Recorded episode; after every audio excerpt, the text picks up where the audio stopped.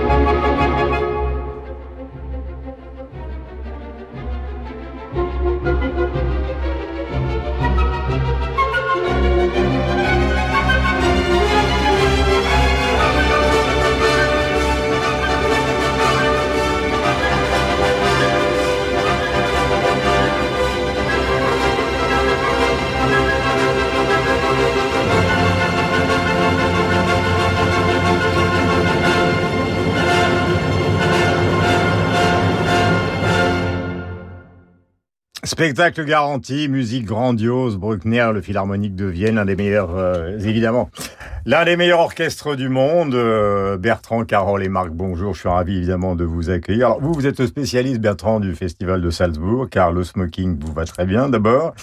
Et vous y allez tous les ans.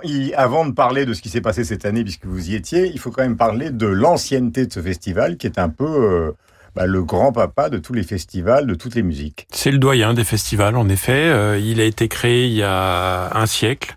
On fêtait cette année le centenaire de la première représentation d'opéra l'été à Salzbourg. Mhm. Euh, ce qui nous permet de, de pouvoir parler de, des origines des festivals, mhm. puisque euh, le festival de Salzbourg répondait à plusieurs nécessités.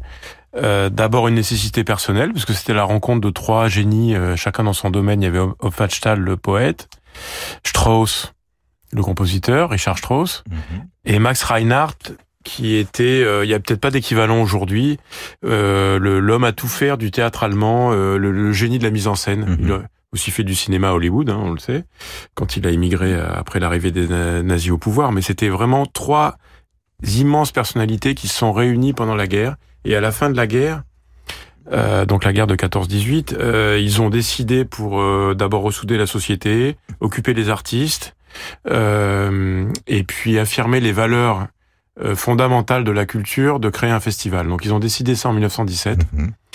on sait que la guerre s'est terminée un an après, et deux ans plus tard, le festival de Salzbourg a été créé.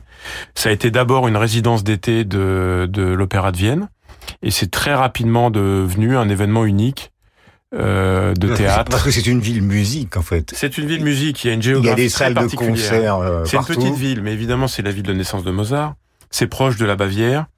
Euh, c'est proche des frontières de l'Est. C'était une ville qui était au cœur de, de l'Empire austro-hongrois.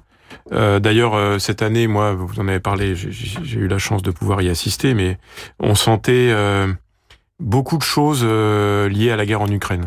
D'abord parce qu'ils ont insisté pour que les artistes russes qui étaient prévus au programme puissent jouer ou chanter. Euh, non sans mal d'ailleurs, parce qu'il y a eu d'énormes polémiques. Euh, euh, et le rappel à la création du festival et aux raisons qui ont fait que Max Reinhardt a, a poussé pour avoir euh, alors que c'était vraiment là l'après-guerre et que c'était très difficile d'un point de vue économique. Mhm. On a on retrouvait des, des choses et puis il y avait aussi cette géographie très particulière de l'Autriche qui fait qu'on on, on sent beaucoup plus proche de l'est que quand on est à Paris ou en France. Oui, ça crée une tension, donc ça crée une émotion, donc ça crée une beauté, car tout ça fait partie évidemment. Complètement, et le mélange de, de, de, tout ça fait que cette ville qui bat au rythme de la culture, hein, la ville est complètement arrêtée. En fait, il y a, il y a du tourisme euh, comme il y a dans, dans tourisme de masse, euh, comme dans, dans toutes les villes connues, mais euh, la ville, vraiment, n'importe quel magasin, vous trouvez les, les programmes. Vous rentrez n'importe où, euh, on vous parle d'un Fmachtal ou de d'Electra qui est joué le soir même. C'est très particulier. Vraiment, c'est la culture au centre de la vie. Voilà, Salzbourg, une merveille absolue dans une ville évidemment charmante et avec euh, cette symphonie numéro 4, troisième mouvement donc de Bruckner. Nous allons enchaîner avec Brahms, avec la balade numéro 1. Euh, c'est le petit génie qui est Alexandre Kantorov au piano. Alors là, il s'agit d'un festival qui est consacré à Litz, qui s'appelle Festival Listomania, qui est à Châteauroux.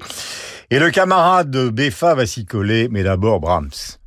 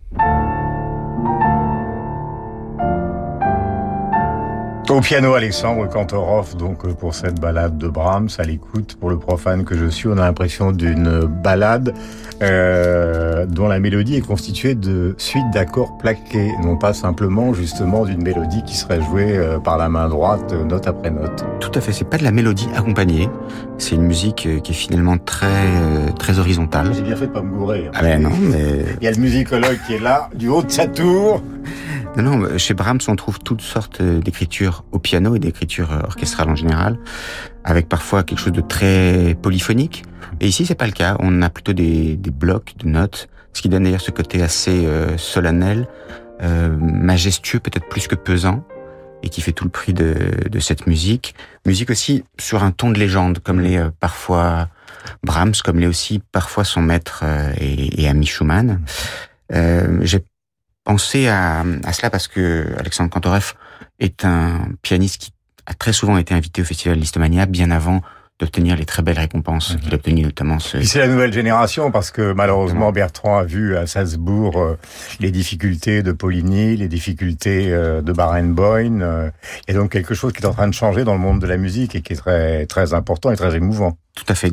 La musique est affaire de, de, de génération et de relais qui est passé des uns aux autres.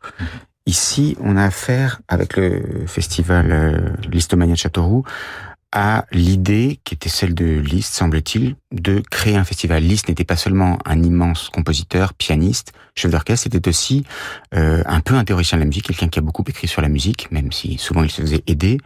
Et c'était également un incroyable organisateur de concerts comme euh, l'étaient quelques-uns de ses contemporains, euh, Mendelssohn euh, aussi par exemple. Et une de ses dernières idées était effectivement de créer un festival où le piano puisse être à l'honneur, en l'occurrence le piano lait. Euh, c'est surtout Liszt qui est à l'honneur, comme euh, ce nom Listomania l'indique. Oui, il faut redire, euh, Bertrand Vermoncourt, que c'est vrai que le frisson a parcouru Salzbourg avec les difficultés de, de Barenboim et de Poligny. Oui, d'ailleurs, le passage de relais dont parlait Carole Beffal à l'instant, c'était très physique puisque le soir où Barenboim s'est retrouvé en difficulté lors de son dernier concert, euh, vraiment malade. D'ailleurs, il vient d'annuler tous les engagements qu'il a eu, euh, qu'il avait à la rentrée, notamment son ring à l'occasion de ses 80 ans. Donc c'est une triste nouvelle. Mais euh, Alexandre Kantorov a fait ses débuts à Salzbourg, alors de manière un concert privé, mais on peut déjà dire qu'il sera présent l'année prochaine. Donc ça fait partie de la, nouvelle génération de pianistes. Il y a aussi Igor Lewitt, un Allemand qui est excellent, et, et donc le passage de relais s'accélère. Voici que s'avance Betty Davis. On va en parler avec Marc Lambron, très sage jusqu'à présent. Euh, le titre, c'est They Say I'm Different. Et Marc va vous expliquer où ça s'est déroulé. Nous changeons de registre de musique, mais il s'agit toujours de festival. They say I'm different cause I'm a piece of sugar cane. Sweet to the core, that's right, I got a real bone. My great grandma didn't like a foxtrot. Now instead she spit, it's nothing boogie my drain. Spit on.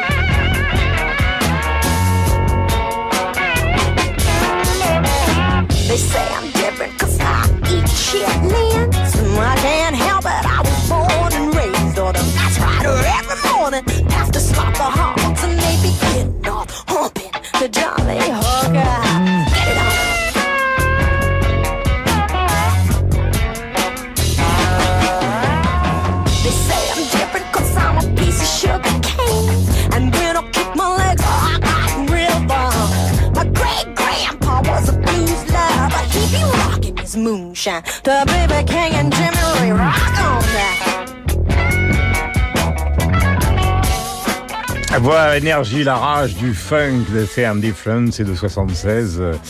Et c'est donc Betty Davis. Prince n'a rien inventé, en tout cas. Il avait beaucoup de talent lui aussi, mais c'est évidemment le cœur de la musique noire américaine. Alors un mot sur Betty Davis, plus qu'un mot d'ailleurs, Marc. Et où sommes-nous? Alors là, c'est le festival à une seule édition. Euh, vous savez ce qu'a été le, le, succès de Woodstock en 1969. On va en parler après, oui. Et sept ans plus tard, l'un des promoteurs de Woodstock, qui s'appelait Michael Lang, décide de tenter un Woodstock européen. Euh, sur le circuit Paul Ricard, le circuit du Castellet, avec une affiche qui annonçait trois jours de musique et d'herbe, euh, avec ambiguïté sur le mot herbe. Euh, en réalité, c'était trois jours de canicule et de pierraille, où quelques dizaines de milliers de jeunes gens se regroupent, les barrières sont forcées, le festival sera euh, un échec financier. Il y a une relique de Woodstock qui est Joe Cocker qui fait une prestation pathétique sous alcool, mais euh, alors c'était l'époque du jazz rock. Donc euh, Michael Lang fait venir euh, John McLaughlin avec Shakti. il y a les Crusaders, il y a un grand musicien de reggae qui est Jimmy Cliff, il y a Bagma et alors il y a Betty Davis. Euh, unique apparition en Europe et un de ses rares concerts. Betty Davis, qui est née Betty Mabry et qui est morte euh, en février 2022, était euh, une, une déesse afro, sidérante, qui avait été très proche de Jimi Hendrix et qui va épouser brièvement Miles Davis et qui fait le pont entre l'un et l'autre. Par ailleurs, c'est une des pionnières du funk. Elle enregistre quatre albums entre 1973 et 1976, euh, en utilisant notamment le bassiste de Sly and the Family Stone, dont elle est une contemporaine. Et l'apparition de Betty Davis à Château-Vallon euh, dans, dans, la nuit était absolument sidérante. C'était une, une, une, déesse euh, afro euh, en combinaison de latex rouge avec des bottes de la même couleur. On sent et que le jeune Lambron, on a pris plein la figure. Et un, un jeu un jeu de scène absolument sidérant. Ouais. Et en effet, des... À réveiller des, un normalien. À réveiller un normalien que je n'étais pas encore, un cagneux, dirons-nous, un cagneux dans la piraille, et donc euh, hommage à Betty Davis, disparue cette année. Tout à l'heure, vous parliez de Joe Cocker. En revanche, à Woodstock, il est un des souvenirs majeurs de ce festival qui a été Filmé donc par Michael Waldleg avec comme assistant, euh, euh, vous le savez tous, euh, euh, Scorsese. Alors Woodstock, c'est évidemment le festival des festivals. Je parle de la musique qui n'est pas classique. On est du 15 août 69 euh, donc au 18 août. Ça dure trois jours, un peu comme le modèle que vous venez de dire. C'est le même promoteur, Michael Lang. C'est une histoire insensée parce qu'ils ont dealé avec un fermier, un fermier dans l'État de New York, qui leur a donné donc euh, disons, un certain nombre de terres assez considérables, mais le deal, c'était 50 000 personnes. Et tout d'un coup, un déferlement arrive, 500 000 personnes pour écouter Richie Evans, euh, Crosby, Still Nash et Young, Cannon Heat, euh, Country Joe and the Feet. Ça devait être euh, dédié à Bob Dylan. Il n'est pas venu, les Beatles ne sont pas venus, les Stones ne sont pas venus, mais il y avait Jefferson Airplane. Il y a évidemment donc la clôture de ce festival avec Hendrix. Mais la version qu'a donnée Joe Cooker de ce titre des Beatles reste comme le moment, on le voit extatique, comme le moment peut-être le plus mémorable de ce festival, où il y a eu quand même trois morts, mais étant donné ce qui s'est passé, le désordre fondamental et l'obligation des hélicoptères de l'US Navy à un moment d'évacuer les groupes, le moins qu'on puisse dire, c'est que c'est peu cher payé étant donné le désordre fondamental qui a été mis dans cet endroit. What would you do if I Will you stand up and walk out on me? Lend me your ears and I'll sing you a song. I will try not to sing out of key. Oh, baby, how did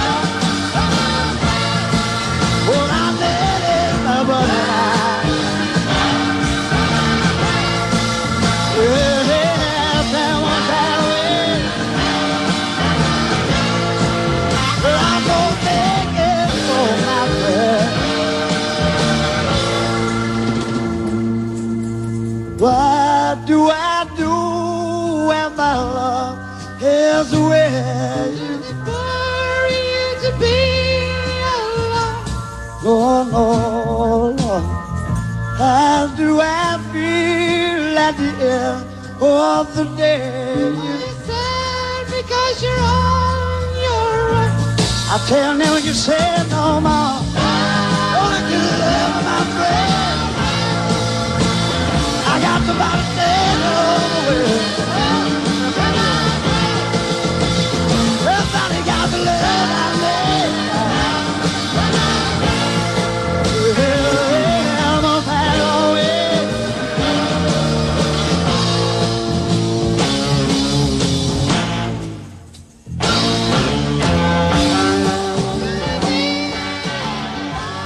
Voilà, il y a des reprises souvent dans l'histoire du rock qui ne servent à pas grand chose. Celle-là est historique, elle est presque aussi bien que la version originale, ça date de 69. Simplement une dernière anecdote concernant Woodstock. Je n'y étais pas, je ne pouvais pas.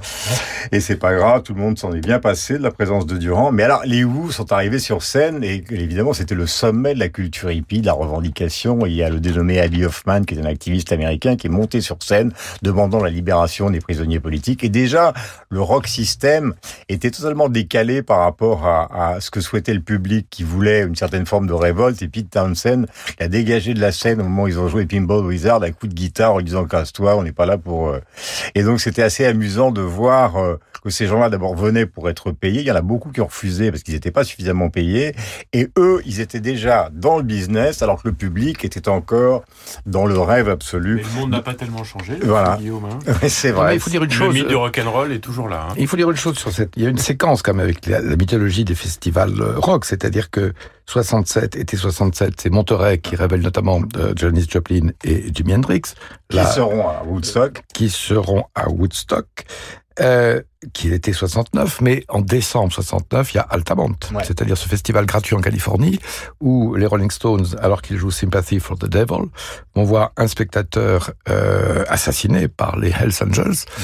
Et donc ça va très vite, en, en, deux ans, entre le Flower Power et la fin de l'irénisme hippie, sous le signe des sataniques majestés Rolling Stones à Altamont. Souvent, le camarade de Burgala, qui n'est pas là aujourd'hui, se moque de notre goût à, Marc et moi pour les Stones, les Beatles et au fond les historiques. Mais je veux dire, quand on regarde les documentaires sur Altamont, on est quand même fasciné par euh, le courage de Jagger, parce qu'ils ont fait la connerie absolument phénoménale d'engager les Hells Angels.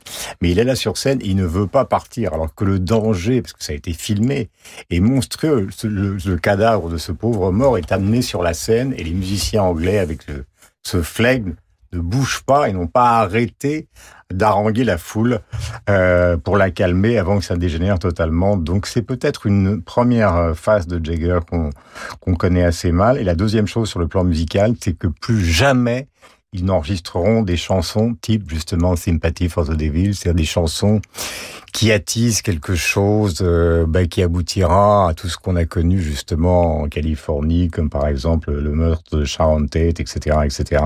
Leur musique changera après cette nuit. Aujourd'hui, c'est encore pire. Ils, ne jouent plus Brown Sugar parce que, selon la culture woke, ça serait une chanson qui, qui offenserait euh, les femmes noires. Voilà, voilà la, la, raison. Donc, euh, il y a une réserve parfois chez les Rolling Stones tout à fait opportune. Oui, mais là, c'était probablement le choc émotionnel. George Gershwin. Le voici, ce magicien de la composition américaine. Euh, c'est un extrait de Porgy and Bess avec le Philharmonique de Londres. Nous sommes à Glyndebourne, qui est un des festivals majeurs dont va vous parler Bertrand Dermoncourt.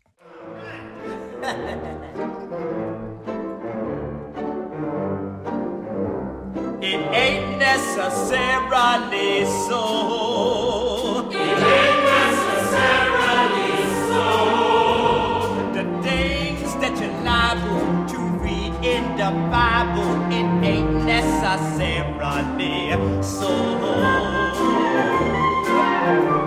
Little David was small, but oh my.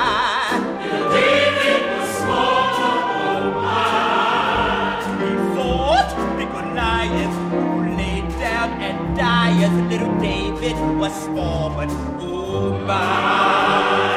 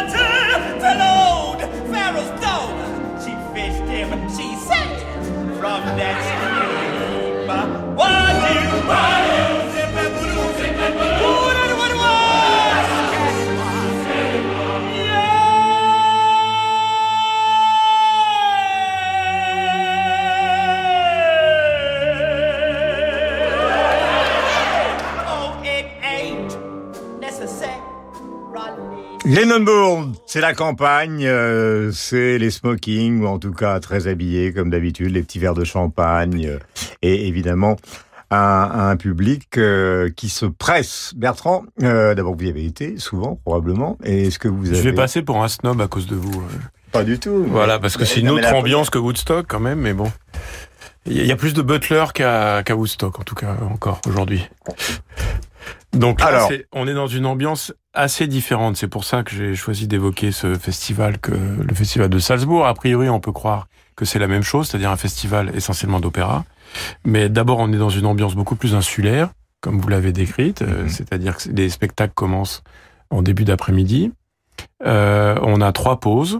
Tous les spectacles sont réglés sur le dernier train qui part pour Londres. Mhm. Donc on peut avoir un spectacle qui commence à 15h22 par exemple. Ça, c'est très anglais comme, mhm. comme, façon de faire. Donc, il y a, un, il y a un côté Wimbledon, quoi. Et euh, ce qu'il faut savoir sur euh, l'origine du, du, festival, parce que c'est assez éloquent, je trouve, c'est que ça part de l'idée d'un cadeau que Monsieur Christie, qui avait un, donc un château dans le Sussex, euh, sa femme était cantatrice, elle a peu d'engagement, la pauvre, mais elle avait un mari très riche, ce qui lui a permis d'avoir son festival à domicile. Donc c'est un festival qui a été créé dans les années 30, d'abord comme un événement privé. On montait euh, dans le château des représentations de d'opéra de Mozart avec les meilleurs artistes présents en Angleterre. Et après la guerre, c'est devenu un des événements culturels euh, importants. Mm. Et ça l'est toujours aujourd'hui. Il faut donner d'ailleurs les dates de Salzbourg et Glindenburg dans l'année, a priori.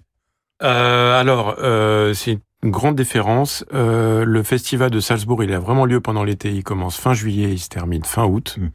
Donc on en Euh, sort. donc là, voilà, on- il s'est terminé aujourd'hui, Euh, donc ce week-end, euh, puisque nous sommes dimanche. Et le festival de Glenbourne est un festival qui est en fait une saison.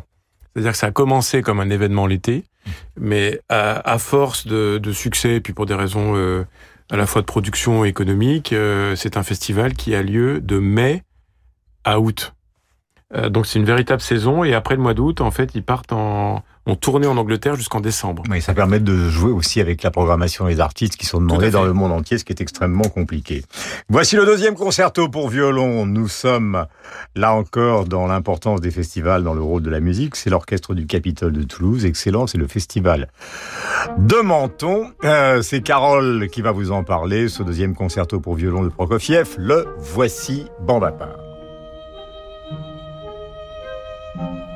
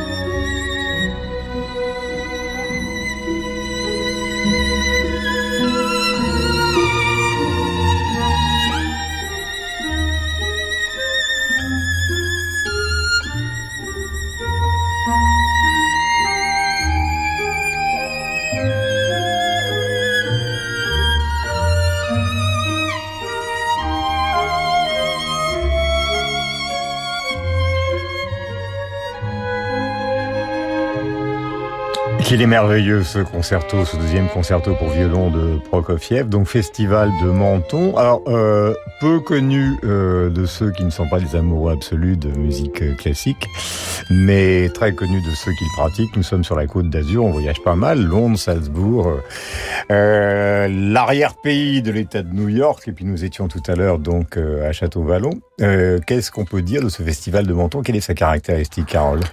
Caractéristique peut-être, c'est euh, la beauté des lieux, euh, beauté euh, assez simple. C'est pas une beauté grandiloquente, mais euh, le fondateur du festival en 1950 avait trouvé que euh, deux églises qu'il avait sous les yeux et qu'il voyait depuis un, un bateau euh, au large méritaient qu'on s'y intéresse davantage. En plus, l'acoustique qu'on peut trouver sur le parvis de cette église de Saint-Michel est absolument merveilleuse. Euh, par ailleurs, c'est un festival qui a invité quand même euh, de grandes stars. Première fois où j'y suis allé, au tout début des années 2000, Martha Argerich euh, s'y produisait avec Irene Gitlis au, au violon. J'en ai un très bon souvenir. Euh, la même année, il y avait Fazil C. Plus récemment, j'ai entendu William Christie. Et puis, il y a également euh, la toute jeune génération qui joue euh, de temps en temps. Ça a été le cas, encore une fois, d'Alexandre Kantorov euh, il y a trois ans, je crois. Ici, au violon, c'était euh, Geneviève Laurenceau, qui est une amie, et qui euh, s'est produite il y a une dizaine de jours, je crois.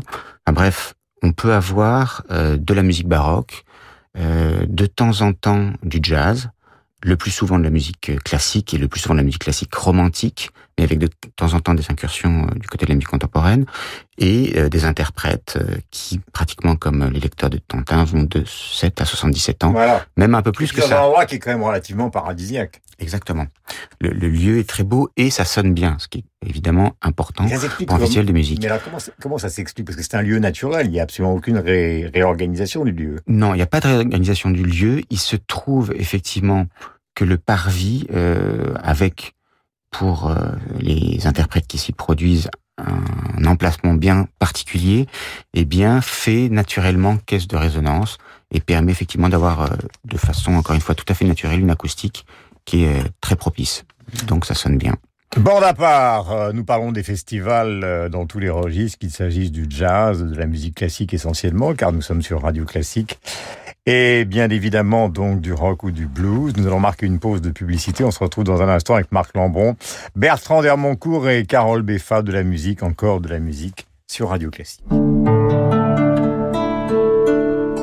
Bonjour, je m'appelle Anne. J'aimerais que nos enfants puissent vivre dans une nature préservée. Alors, j'ai décidé de faire un leg au Muséum national d'histoire naturelle pour soutenir ses explorations scientifiques ou ses actions de préservation des espèces menacées. En faisant un leg, une donation ou en transmettant votre assurance vie, vous soutenez le Muséum national d'histoire naturelle et ses 600 chercheurs mobilisés pour la protection de la biodiversité. Contactez-nous au 01 40 79 38 61 ou rendez-vous sur soutenir.mnhn.fr. Vibrez en musique dans la fameuse abbaye de Royaumont dans le Val d'Oise avec le Festival de Royaumont.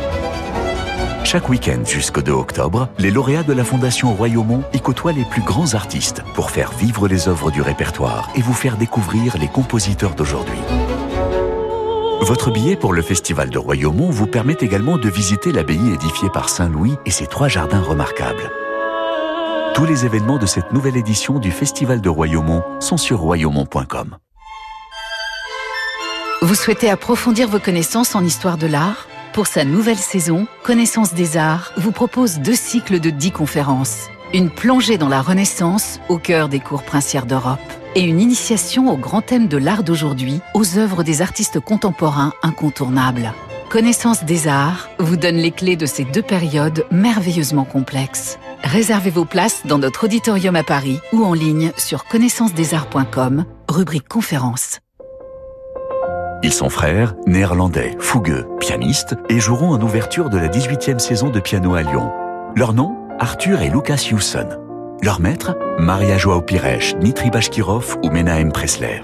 Arthur et Lucas Hewson ont choisi Mozart, Schubert, Ravel et Stravinsky dans des œuvres ou transcriptions pour piano à quatre mains pour leur concert à Lyon, salle Molière, le mardi 20 septembre. Programme et réservation sur pianoalion.com. Piano à Lyon est partenaire du Pass Culture étudiant.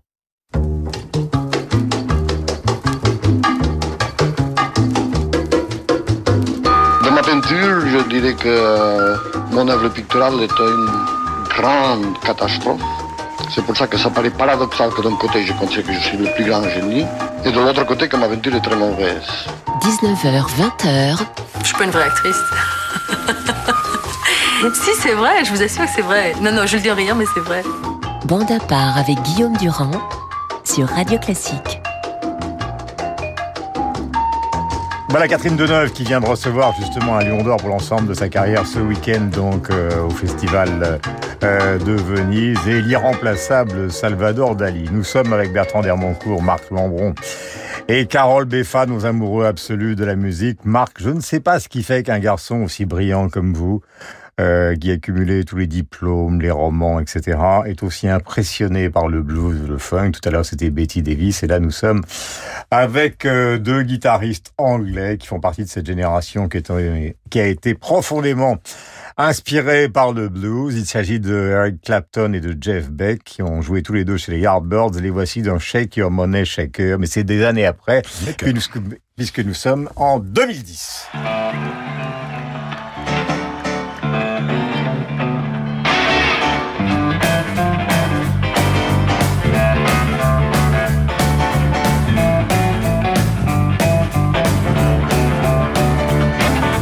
Shake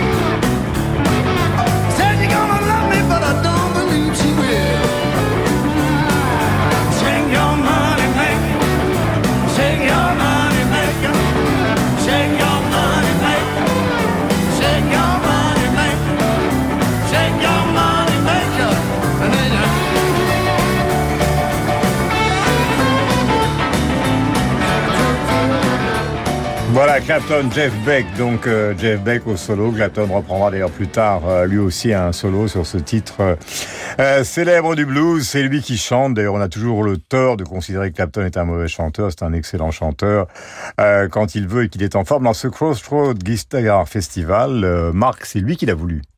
Oui, euh, Clapton ayant survécu à de multiples addictions et devenu sobre, décide il y a à peu près 25 ans de créer sur l'île d'Antigua un centre de désintoxication. Et pour le financer, tous les 3 ou 4 ans, il organise sur le territoire américain un euh, méga festival qui porte le nom de Crossroads, qui est une célèbre chanson du bluesman Robert Johnson, qui est devenue une chanson signature de Clapton, et où se sont produits au fil des années les, les plus grands euh, guitaristes, certains ayant d'ailleurs disparu depuis lors, comme B.B. Euh, King ou, euh, ou Johnny Winter. Alors là, c'est une dédicace à un absent, c'est-à-dire Bertrand Burgala, qui, c'est un peu la, querelle Corneille et Racine, Burgala prétend que Clapton est un guitariste prévisible, alors que Jeff Beck est un guitariste fractal. Bon, alors là, voici précisément qu'en 2010, ils sont tous les deux sur la scène de Crossroads, qu'ils jouent ensemble et qui jouent Shake Your Money Maker, qui est un blues de Elmore James, un autre grand disparu du blues, et euh, c'est un titre sur lequel, en 63-64, euh, précisément, les jeunes guitaristes du Swinging London, c'est-à-dire Clapton, Beck et Jimmy Page, se faisait les dents. Et donc, euh, je vais, je fais aussi un peu les, les, les dents de Burgala en lui adressant un, un, amical souvenir à travers ce titre. Moi, je vais me répondre parce que je partage le même prénom que, que Bertrand, mais je pense que Bertrand trouvait qu'il était encore plus mauvais chanteur que guitariste, mais c'était juste une parenthèse. Oui, c'est une assertion, il faut la démontrer. J'aimerais pas pouvoir euh, la démontrer en, en obligeant nos auditeurs à réentendre voyez Guillaume. Donc on en C'est très bien qu'il ait, des aînés. On en parlera la semaine prochaine. Non mais Clapton a été un chanteur, il a été un non-chanteur, il est extrêmement timide.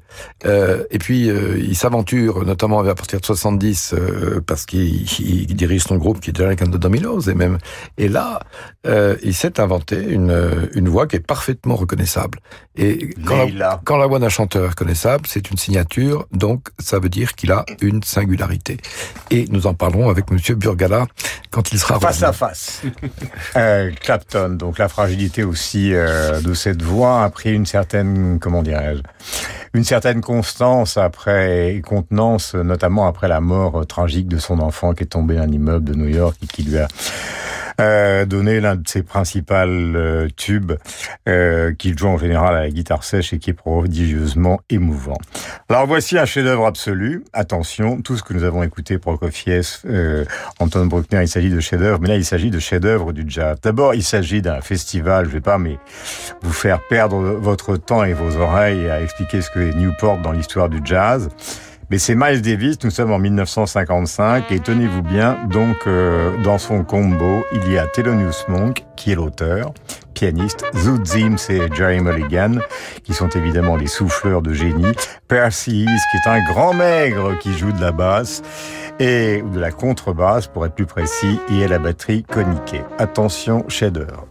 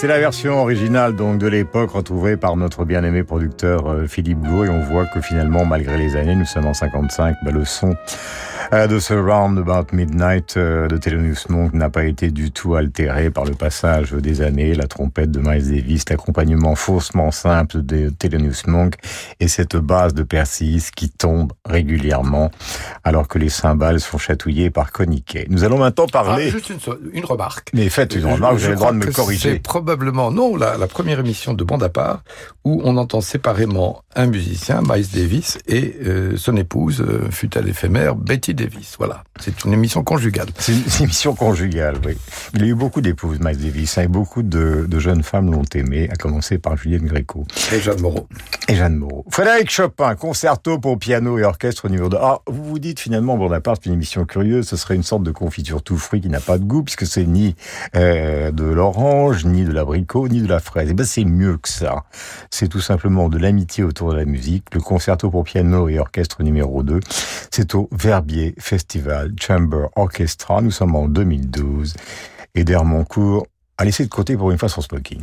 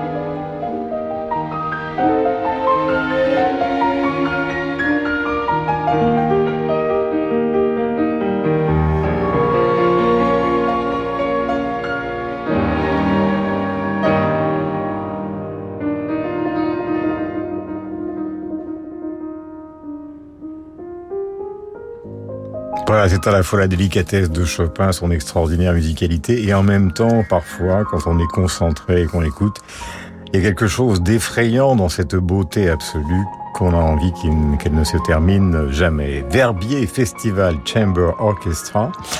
Euh, donc, euh, sans smoking, Bertrand, euh, mais c'est magnifique. Il y a des moments où il faut dire la vérité, on ne tourne pas autour du pot. Non, non, non, c'est sublime même. Euh, C'était une des premières apparitions euh, en Europe de Danil Trifonov, un autre euh, pianiste de la nouvelle génération euh, qui, euh, comme Alexandre Kantorov, a gagné le plus grand concours de piano qui est le concours de Tchaïkovski. parce que le festival de Verbier, contrairement aux deux autres, alors d'abord est un festival où il y a peu d'opéras, et les opéras ne sont donnés qu'en concert. Il n'y a pas de salle prestigieuse ou de lieu vraiment exceptionnel pour faire de la musique. On est à 1500 mètres. Euh, on est face à des glaciers ou ce qu'il en reste. Euh, ça a commencé il y a 30 ans euh, sous une tente donc un peu comme un festival de rock, mais avec cette particularité euh, assez démente euh, de réunir tous les plus grandes stars du classique, comme Martha Argerich qui joue quasiment depuis le début, mhm. et puis aussi les, les nouveaux et leur proposer des choses exceptionnelles. Euh, Martha Argerich a une définition du festival qui est la suivante. Elle dit le festival de, de Verbier, c'est là où on m'invite à faire des œuvres que je ne connais pas avec des inconnus. C'est-à-dire que le directeur artistique, qui est le créateur du festival, qui s'appelle euh, Martin Angström, qui est un ancien agent et qui a consacré sa vie à ce festival, euh, propose des choses, des œuvres de musique de chambre, des concertos, des des œuvres solo que les les pianistes en question n'ont jamais joué. Donc c'est un double intérêt d'abord dans dans un lieu euh, exceptionnel et puis d'avoir des artistes exceptionnels qui font des choses qu'ils ne feront pas ailleurs. Donc une aventure esthétique euh, complète à la montagne l'été. Oui, là c'est au mois de juillet. Au mois de juillet. Et c'est sur Radio Classique, donc j'en profite pour le signaler. Mais vous avez raison. Voici que s'avance François Couperin, Les barricades mystérieuses, quel titre extraordinaire. Carole est là.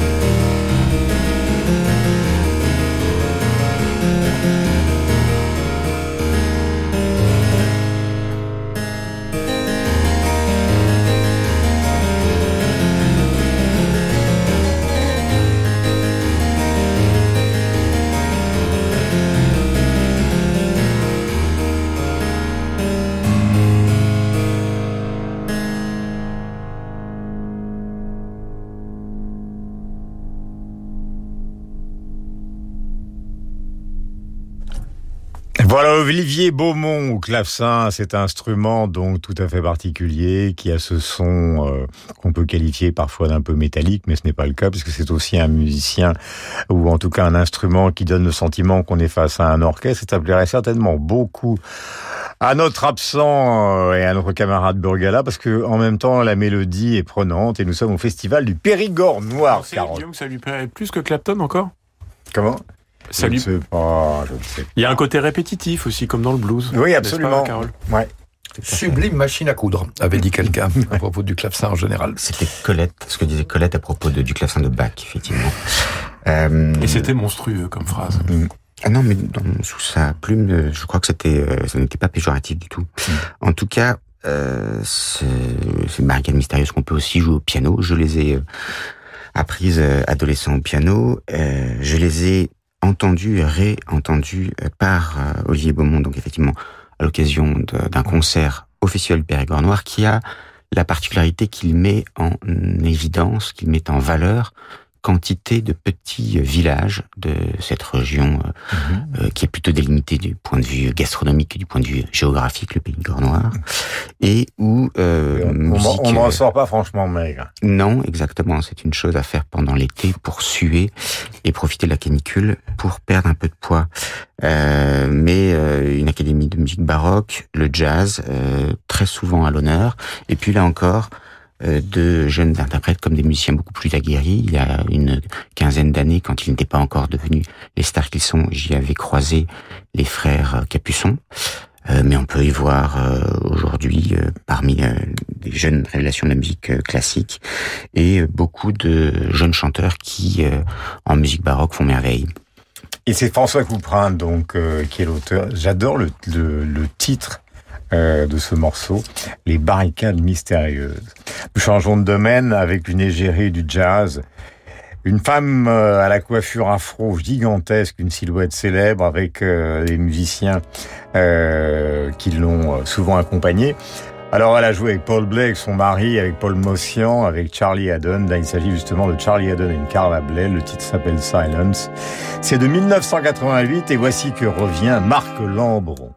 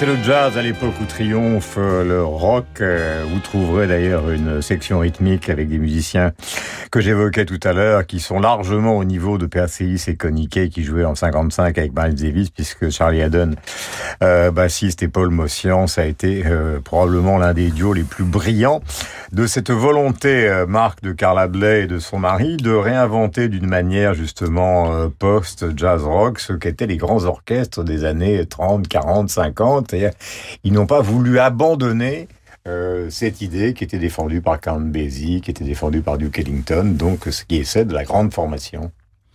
Alors, je continue le récit de mes itinérances de jeunesse. Après le Cagneux dans la Pierraille, euh, au Castellet en 76, voici le Normalien dans la Pinède.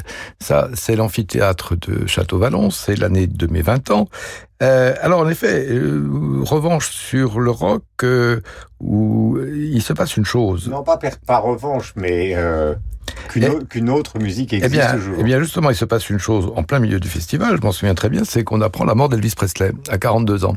Donc, c'était assez particulier d'apprendre ça au milieu de jazzmen qui euh, avaient souvent 15 ou 20 ans de plus que hum, qu'Elvis.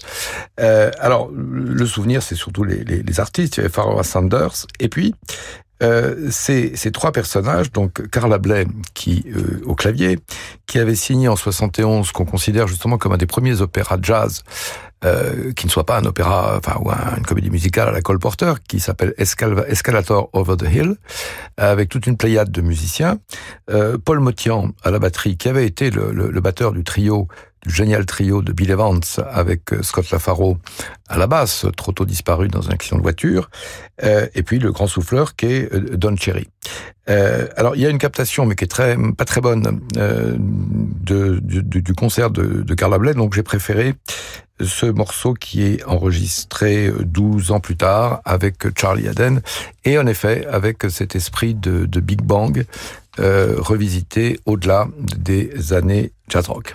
Je vais vous raconter une petite histoire concernant le festival de Montreux. Alors, on était en Suisse euh, avec Verbier, festival classique. Euh, Montreux, c'est l'histoire d'un homme qui s'appelle Claude Nobs, que vous connaissez tous.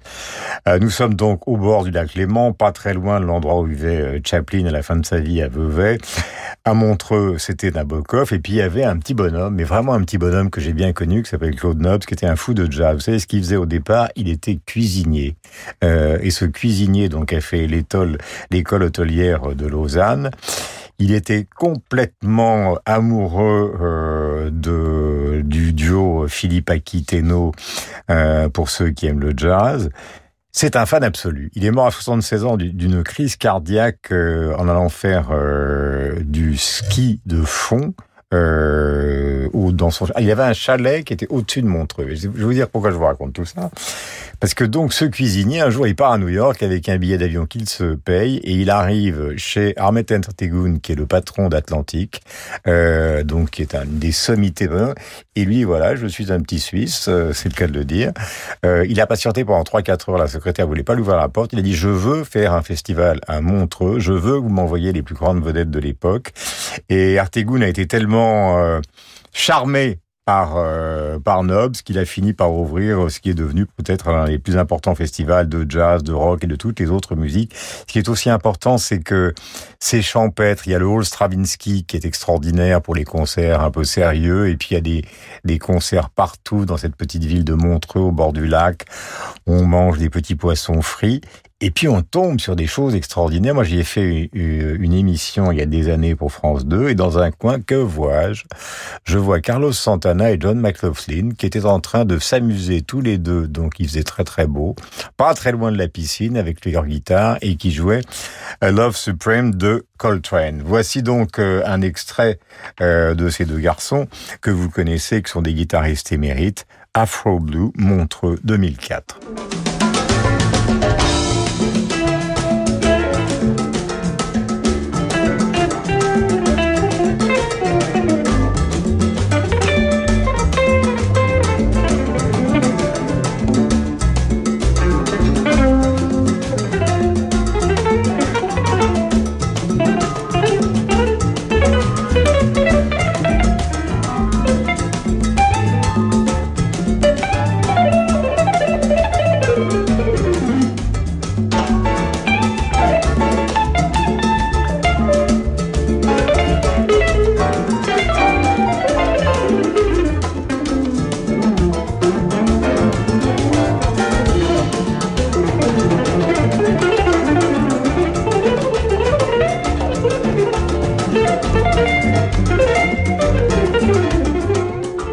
John McLaughlin, un monstre de la guitare avec Carlos Santana, bien évidemment. Ça nous rappelle Woodstock, car Carlos Santana est devenu célèbre à Woodstock en enregistrant Soul Sacrifice avec un solo qui a duré je ne sais pas combien de temps d'un jeune batteur de 20 ans qui s'appelait Mike Shreve et qui a un petit peu disparu. Nous allons terminer avec... Euh, pardon, Guillaume, une chose, c'est qu'il y a un côté 30 ans après, parce que ces deux-là avaient enregistré en 72 ou 73 un album en commun qui s'appelait Love, Devotion and Surrender. Absolument. À l'époque, sous l'égide, sinon l'influence d'un gourou qui s'appelait Sri Chinmoy.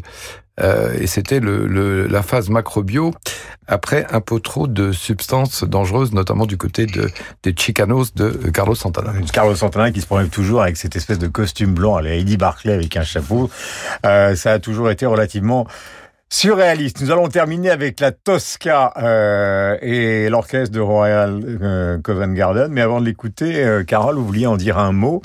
Et Bertrand aussi, d'ailleurs. Oui, parce que c'est une production euh, que l'on va pouvoir voir à Bastille, euh, mise en scène de Pierrodi, avec à la direction le grand Gustavo Dudamel. Mise en scène euh, plutôt du côté de la sobriété, qui joue sur une croix que l'on va voir tisser ces symboles au fur et à mesure des scènes et des tableaux. D'abord quelque chose qui, on va dire, le, le divorce entre le monde terrestre et le monde céleste, une religion parfois déviante lorsqu'on voit qu'elle est au service de, de Scarpia qui l'utilise à la fois pour assouvir ses passions et euh, qui utilise le pouvoir pour satisfaire ses propres pulsions. Très beau euh, casting, donc je crois. Donc un spectacle qu'il ne faut absolument pas rater. Quoi. À ne pas rater. C'est à l'Opéra de Paris.